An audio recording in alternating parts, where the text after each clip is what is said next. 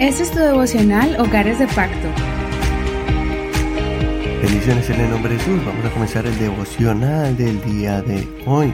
Recordemos que ayer miramos un tema importante llamado corazones fervorosos en un mundo apático, porque el pueblo de Israel había dejado el camino del Señor. Vivía en un mundo de apatía donde no les importaba realmente adorar a Dios conforme a la ley, sino que también habían introducido el culto a Baal, al culto a la diosa Acera, y vivían en dos pensamientos, en dos sentimientos. Pero Elías nos da el ejemplo de alguien fervoroso, apasionado por el Señor, y por eso Dios hizo una gran obra y envió fuego del cielo para afirmar el corazón del pueblo. Vamos a continuar entonces con el siguiente capítulo, pero no olvides que si te perdiste este devocional puedes escucharlo en Facebook, búscanos como Hogares de Pacto Devocional o también en las plataformas de Spotify, Google Podcast, Apple Podcast. Descarga estas aplicaciones y allí podrás encontrarnos como Hogares de Pacto Devocional. Muy bien, hoy corresponde al capítulo 19 y vamos a mirar también el tema titulado Experimentando la etapa de la depresión. Y es cuando Elías está tan frustrado porque el pueblo no reacciona, porque el pueblo no ve la diferencia entre Dios y los demás dioses. Además, la esposa del rey, una mujer llamada Jezabel, quería matarlo. Y esto porque Elías exterminó a todos los sacerdotes de Baal y de la diosa Acera que habían hecho un sacrificio a Baal, pero Dios, el Dios de ellos, no le respondió con fuego, en cambio el Dios de Elías sí respondió con fuego. Leamos entonces el capítulo 19 del verso 1 al verso 10. Acab informó a Jezabel de todo lo que Elías había hecho y de cómo había matado a espada a todos los profetas. Entonces Jezabel envió un mensajero a Elías diciendo, Así me hagan los dioses y aún me añadan, si mañana a estas horas yo no he hecho con tu vida como la vida de uno de ellos. Entonces él tuvo miedo y se levantó y huyó para salvar su vida. Así llegó a Berseba, que pertenece a Judá. Dejó allí a su criado, y él se fue un día de camino por el desierto. Luego vino, se sentó debajo de un arbusto de retama, y ansiando morirse dijo, Basta ya, oh Señor, quítame la vida porque yo no soy mejor que mis padres. Se recostó debajo del arbusto y se quedó dormido. Y he aquí que un ángel lo tocó y le dijo, Levántate, come. Entonces miró, y he aquí a su cabecera había una torta cocida sobre las brasas y una cantimplora de agua. Luego comió y bebió y se volvió a acostar. Entonces el ángel del Señor volvió por segunda vez y lo tocó diciendo, Levántate, come, porque el camino es demasiado largo para ti. Se levantó, comió y bebió. Luego, con las fuerzas de aquella comida, caminó cuarenta días y cuarenta noches hasta Oreb, el monte de Dios. Allí se metió en la cueva donde pasó la noche. Y aquí que vino a él palabra del Señor y le preguntó, ¿Qué haces aquí, Elías? Y él le respondió, He sentido un vivo celo por el Señor Dios de los ejércitos, porque los hijos de Israel han abandonado tu pacto, han derribado tus altares y han matado a espada a tus profetas. Yo solo he quedado y me buscan para quitarme la vida. Hasta aquí la lectura el día de hoy, pero no olvides leer todo el capítulo completo, para que no te pierdas ningún detalle de esta historia tan emocionante. Este es uno de los episodios más difíciles en la vida de Elías.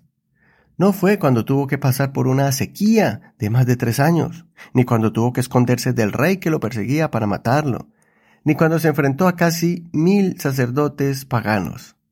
Fue cuando, después de semejante demostración de valor y poder de Elías ante el pueblo, y la señal sobrenatural del fuego que cayó del cielo, que Jezabel, la reina pagana, mandó a buscarlo y destruirlo.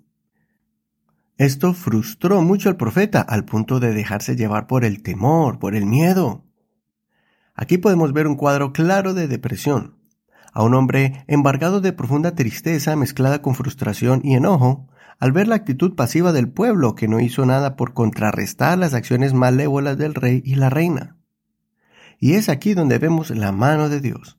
Dios envía ángeles para que le den alimento al profeta deprimido. Él vuelve y se acuesta a dormir, pero el ángel vuelve y lo alimenta, diciéndole que tenía una misión y era de encontrarse con Dios.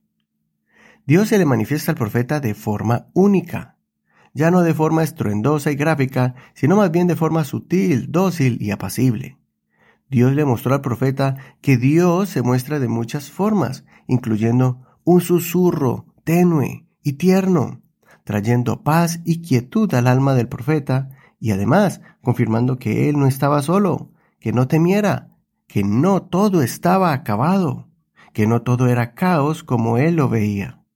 Más bien le confirmó que Dios le enviaría para que ungiera a un nuevo profeta y un nuevo rey, y que realmente existían siete mil personas que eran fieles e íntegros sin haberse doblegado ante el culto a Baal. Así que hoy podemos confiar en el Dios de Elías, un Dios que sabe por lo que estamos pasando. Son esos momentos de adversidad donde nosotros debemos buscar la presencia de Dios cuando el miedo trata de doblegarnos cuando el desespero no nos deja ver más allá de los problemas y las tribulaciones. Tengamos cuidado cuando nos sintamos frustrados, porque la frustración nos hace tomar decisiones apresuradas e impulsivas, renunciando al plan de Dios cuando realmente Dios todavía sigue siendo el soberano sobre todas las cosas, que Dios siempre nos da la victoria sobre toda circunstancia. No te rindas, no caigas en el cinismo de pensar que eres el único que permanece fiel cuando Dios todavía tiene otros hogares y otras personas que sí quieren vivir vidas dedicadas y consagradas a Dios. Que en esta sociedad maligna también hay personas que necesitan conocer la luz. No es bueno que te quedes metido en una cueva, en una habitación o un garaje. Tu familia te necesita, tu iglesia te necesita, tu Dios te necesita. Levántate Aliméntate bien, fortalece tu alma en el Señor y prepárate para ver lo nuevo que Dios tiene contigo. Si necesitas ayuda, búscala. Acércate a un hombre, mujer o pareja ejemplar de la iglesia y escucha sus consejos. Busca al pastor o a algún líder que te pueda dar una palabra que te dé más claridad y busca como nunca la presencia de Dios donde quiera que estés en el templo, en la casa o en el vehículo. Clama a Dios con voz en cuello, derrama tus lágrimas y tu corazón al Señor y escucha su voz apacible. Conoce una nueva faceta de Dios que no conocías. Meditemos. ¿Estás frustrado por algo que pasa en tu vida? ¿Estás cayendo en un hoyo de temores e inseguridades? ¿Estás buscando ayuda o estás acostumbrado a hacer las cosas a tu manera? Hasta aquí el devocional del día de hoy. Soy tu amigo y hermano Eduardo Rodríguez.